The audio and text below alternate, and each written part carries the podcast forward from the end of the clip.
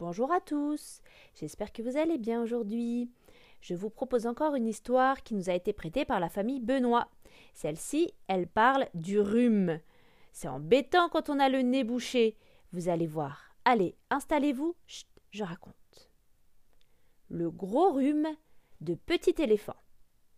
Hier soir, Petit éléphant a mis beaucoup de temps à choisir dans le frigidaire entre un yaourt à la vanille et un yaourt à la fraise et il a pris froid, très froid.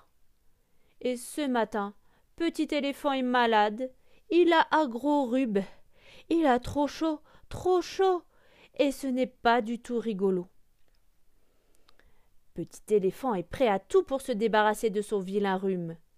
Avec papa, il apprend à se moucher pour de bon, et il est très fier.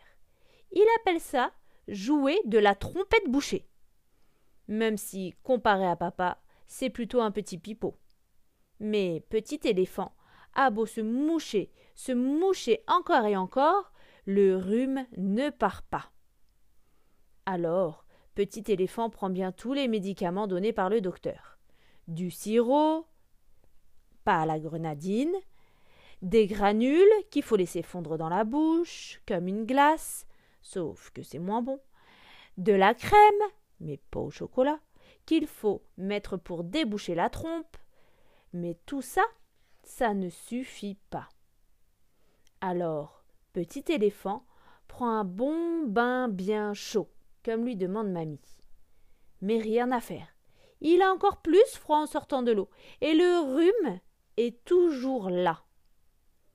Alors petit éléphant fait ce que lui dit sa maman. Tout d'abord, manger beaucoup de miel, Hum, ça c'est doux. Petit éléphant fait cela très bien en regardant plein de dessins animés. Ensuite, il ne faut pas faire de bisous pour ne pas donner ses microbes. Bon, ça c'est un peu plus dur. Et pourtant c'est bizarre. Maman n'arrête pas de lui en donner, des bisous bien sûr, et même de lui faire de gros câlins. Et ça, ça marche petit éléphant a donné son rhume à sa maman, à son papa, et maintenant petit éléphant est guéri. Voilà la joie des rhumes en famille. Allez, je vous laisse. Je vous souhaite une très bonne journée et à bientôt pour une nouvelle histoire.